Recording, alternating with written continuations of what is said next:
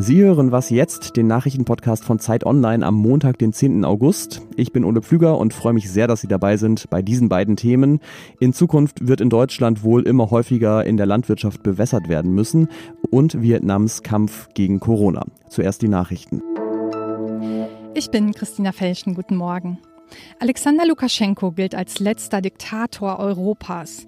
Bei der Präsidentschaftswahl in Belarus gestern will er sich eine sechste Amtszeit gesichert haben. Staatliche Prognosen schrieben ihm etwa 80 Prozent der Stimmen zu. In mehreren weißrussischen Städten gingen daraufhin Zehntausend auf die Straßen, um gegen Wahlfälschungen zu demonstrieren. Videos zeigen, wie Polizisten auf Demonstranten einprügelten. Außerdem setzten sie Wasserwerfer, Gummigeschosse und Blendgranaten ein. Die Oppositionskandidatin Tichanowskaja rief Polizei und Militär zum Gewaltverzicht auf. 1500 Menschen wurden bis gestern Abend festgenommen. Lukaschenko hatte schon vor der Wahl angekündigt, seine Macht, wenn nötig, mit Hilfe des Militärs zu sichern. Nach der Explosion im Hafen von Beirut hat die Staatengemeinschaft im Libanon mehr als 250 Millionen Euro an Soforthilfen zugesagt. Deutschlands Außenminister Heiko Maas hat 20 Millionen Euro versprochen. Das Geld soll allerdings nur fließen, wenn der Libanon Reformen einleitet. Außerdem kündigten die Staaten bei der Geberkonferenz an, bei einer glaubwürdigen und unabhängigen Ermittlung zur Explosionsursache zu helfen. Etliche Länder wollen die Finanzmittel nicht an die Regierung des Landes geben, sondern an vertrauenswürdige Organisationen vor Ort.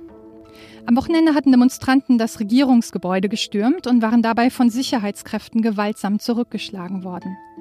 Der Ministerpräsident des Libanon, Hassan Diab, will eine vorgezogene Neuwahl ansetzen. Die Informationsministerin und der Umweltminister traten gestern zurück. Am Dienstag waren im Hafen von Beirut große Mengen Ammoniumnitrat explodiert. Dabei starben mehr als 150 Menschen, etwa 6000 wurden verletzt. Redaktionsschluss für diesen Podcast ist 5 Uhr.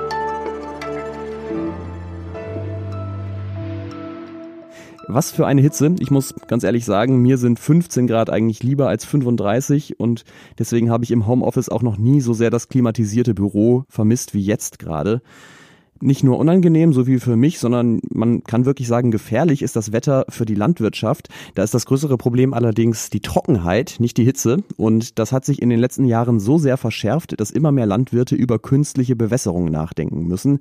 Und darüber spreche ich jetzt mit der freien Journalistin Maike Rademacher. Die kennt sich sehr gut aus mit Land- und Forstwirtschaft. Hallo Maike.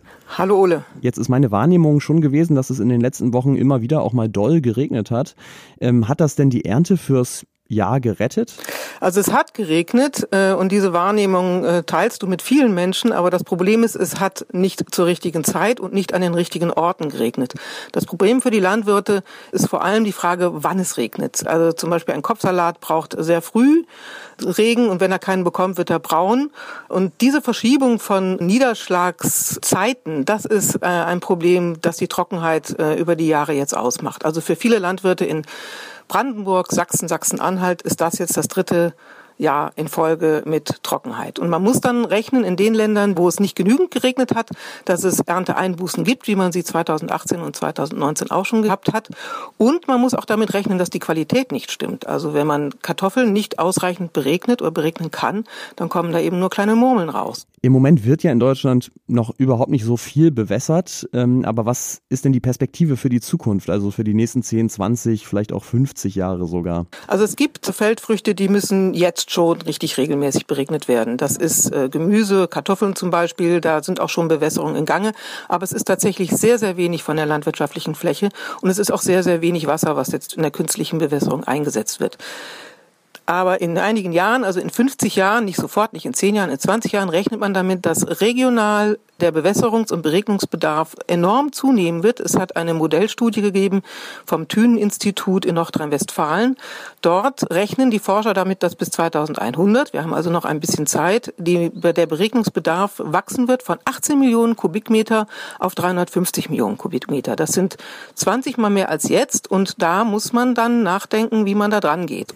Ja, wie geht man denn daran? Was sind denn da die Ansätze und vielleicht aber auch die Probleme? Das Problem ist eigentlich nicht, dass Landwirte oder die Landwirtschaft Wasser haben wollen, weil viel von dem, was sie brauchen, wird ja dann auch wieder in den Boden zurückgegeben. Das Problem ist, dass wenn Landwirte sagen, wir hätten jetzt gerne Wasser für unsere Felder und für unsere Äcker, dann stehen in der Regel gleich auch andere Interessenten auf der Matte, wie zum Beispiel Kraftwerke, die kühlen müssen, oder die Kommunen, die sagen, Moment mal, aber erst steht hier die Trinkwasserversorgung vorne dran. Insofern ist der Nutzungskonflikt ein Problem, mit dem die Landwirte umgehen müssen. Es ist auch sehr komplex, so etwas zu beantragen. Sie versuchen deswegen sehr effizient zu bewässern, das heißt Tröpfchenbewässerung, die ist aber sehr teuer, weil man zum Beispiel die Schläuche äh, jährlich erneuern muss. Äh, man muss also tatsächlich dahinter noch ein Wassermanagement stellen. In Thüringen denkt man darüber nach, die Wasserspeicher wieder aufzuschließen, die es in der DDR gegeben hat und da eben für die Landwirte was zur Verfügung zu stellen. Ähm, was man auch machen kann, ist eben, dass man äh, Regenrückhaltebecken macht. Also dann, wenn der Regen fällt, im Frühjahr, im frühen Frühjahr, wenn es eigentlich keiner braucht oder die Landwirte es nicht brauchen, dass man es zurückhält. Und das Dritte ist natürlich auch die Frage, die ist ja umstritten, können, sollen, wollen wir Abwasser benutzen? Also geklärtes Abwasser für was ja jetzt einfach abgeleitet wird für die Landwirtschaft. In Braunschweig wird das auf 3000 Hektar schon gemacht. Das sind die politischen Fragen, mit denen sich Landwirte und Kommunen und eben die Experten im Moment intensiv beschäftigen. Dankeschön, Maike. Du hast ja auch einen Text über das Thema geschrieben, der erscheint erst im Laufe des Tages auf Zeit online. Deswegen ist er im Moment nicht in den Shownotes verlinkt. Da können Sie aber auch gerne reinschauen, wenn Sie das interessiert. Bitteschön.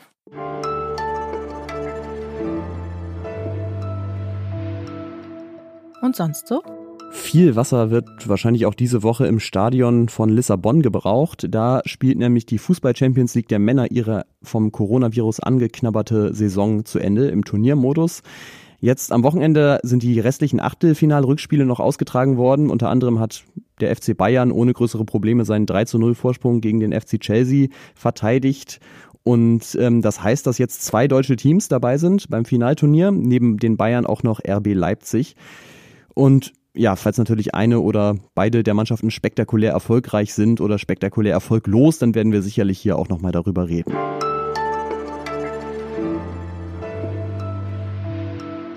Wenn ich Sie jetzt fragen würde, welche Länder sind eigentlich bisher ganz gut durch die Corona-Krise gekommen, dann würde ich, glaube ich, mit so Antworten rechnen wie Norwegen, vielleicht auch Deutschland, das bisher eigentlich auch vergleichsweise gut durch die Krise gekommen ist. Was, glaube ich, eher eine Antwort für Fortgeschrittene wäre, das ist Vietnam. Das Land hat bisher gut 800 Fälle gemeldet bei mehr als 90 Millionen Einwohnern und unglaubliche 10 Todesfälle bisher nur. Also wirklich Grund genug für die Frage, wie machen die das? Die gebe ich jetzt an Matthias Peer weiter. Den kennen Sie, weil er regelmäßig hier auch die Nachrichten im Podcast moderiert. Er sitzt aber auch in Bangkok und berichtet von da für Zeit Online über die Länder Südostasiens. Hallo Matthias. Hallo Ole. Ja, sag mal, wie hat Vietnam das denn hinbekommen, die Zahlen bisher so niedrig zu halten? Ja, ich glaube, zwei Punkte sind da ganz zentral. Also Vietnam hat zum einen sehr frühzeitig reagiert und zum anderen sehr konsequent. Angefangen hat man mit der Strategie schon Ende Januar. Bereits da haben die Behörden Behörden sämtliche Schulen des Landes dicht gemacht, obwohl es zu dem Zeitpunkt im ganzen Land erst fünf bestätigte Infektionsfälle gegeben hat. Zwei Wochen später hat man dann ein ganzes Dorf abgeriegelt, weil es dort eine Handvoll von Fällen gegeben hat. Und äh, seit März müssen alle Vietnamesen, die aus dem Ausland zurückkehren, erst für zwei Wochen in eine staatliche Quarantäneeinrichtung, wo sie dann auf das Virus getestet werden. Und erst wenn sie negativ sind, dann dürfen sie sich am Ende frei im Land bewegen. Für Außenstehende wie mich hat das am Anfang alles schon zugegebenerweise ziemlich übertrieben gewirkt, aber im Nachhinein ähm, zeigt sich schon, dass die Vorgehensweise außerordentlich effektiv war. Monatelang hat es in Vietnam überhaupt keine bekannte Infektion gegeben und das Land hat deswegen auch sehr, sehr schnell wieder zu einem relativ normalen Alltag zurückfinden können weil sich eben in der Zeit niemand vor dem Virus hat fürchten müssen. Ja, wirklich drastische Maßnahmen zum Teil. Ähm, inwieweit spielt es denn da auch eine Rolle? Ich denke jetzt auch an die Proteste in Deutschland, dass das Land ja ein Einparteiensystem ist, also ganz ähnlich wie China. Ja, das hat bestimmt keine ganz unerhebliche Rolle gespielt. Ähm, die Regierung in Hanoi, die hat Maßnahmen umsetzen können, die in westlichen Demokratien wie Deutschland wahrscheinlich nur sehr, sehr schwer vermittelbar gewesen wären. Dazu gehören zum Beispiel ganz, ganz erhebliche Freiheitseinschränkungen. So werden zum Beispiel alle bekannten Kontaktpersonen von Infizierten zwangsweise für 14 Tage isoliert. Und da geht es jetzt nicht nur um engste Familienangehörige. Es reicht da mitunter schon, dass man einem Erkrankten zufällig am Markt begegnet ist und dann muss man für zwei Wochen isoliert werden. Man muss aber dazu sagen, dass diese extrem strikte Vorgehensweise in dem Land auf sehr viel Zustimmung gestoßen ist. Die Regierung hat durch dieses Krisenmanagement eher an Vertrauen gewonnen. Das liegt auch daran, dass dieses kommunistische Regime eben nicht in alte Verhaltensweisen zurückgefallen ist. Normalerweise ist die Regierung in Vietnam eher dafür bekannt, dass man Probleme versucht zu vertuschen. In dieser Viruspandemie ist sie jetzt aber mit ganz ungewohnter Transparenz aufgefallen. Und ja, diese Transparenz und diese Offenheit, ich glaube, die würden sich viele Vietnamesen auch in Zukunft in anderen Situationen wünschen. Zuletzt hat es jetzt ja doch wieder ein paar neue Fälle gegeben, die eingeschleppt wurden ins Land. Es hat aber auch neue Infektionsketten im Land gegeben. Wie ist denn die Lage aktuell und wie geht die Regierung damit um? Ja, das, das war äh, Ende Juli. Da hat man den ersten Fall seit 99 Tagen gemeldet. Ähm, wie sich die Person angesteckt hat, das weiß man nicht so richtig. Aber was man jetzt weiß, ist, dass sich dieses Virus seitdem, ähm, seit diesem neuen Ausbruch bereits in zwölf Landesteile verbreiten hat können. Und ähm, im Vergleich zu anderen Ländern sind die Infektionszahlen immer noch recht gering. Aber Vietnams Anspruch, komplett virusfrei zu sein, das ist jetzt schon deutlich schwieriger geworden. Die Regierung hält es trotzdem für möglich, dass sie das Virus jetzt noch einmal besiegen kann. Ähm, sie will unter anderem jetzt die gesamte Bevölkerung in einer Millionenmetropole testen und hat jetzt auch schon wieder 10.000 Kontaktpersonen isoliert. Ähm, aber ja, die Regierung sagt, die ersten Augusttage sind jetzt entscheidend dafür, ob man die zweite Welle jetzt nochmal komplett aufhalten kann. Und ja, um das zu tun, da will man noch einmal ganz konsequent sein. Dankeschön, Matthias Peer nach Bangkok. Danke, Ole. Und das war die Montagsausgabe von Was jetzt? Jedenfalls die am Morgen. Nachher um 17 Uhr gibt's natürlich wie immer das Update. Ich bedanke mich fürs Zuhören.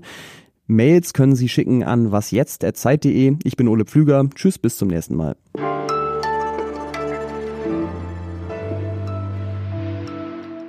Ja, bei mir sind ein paar Vögel, aber das dürfte okay sein. Okay.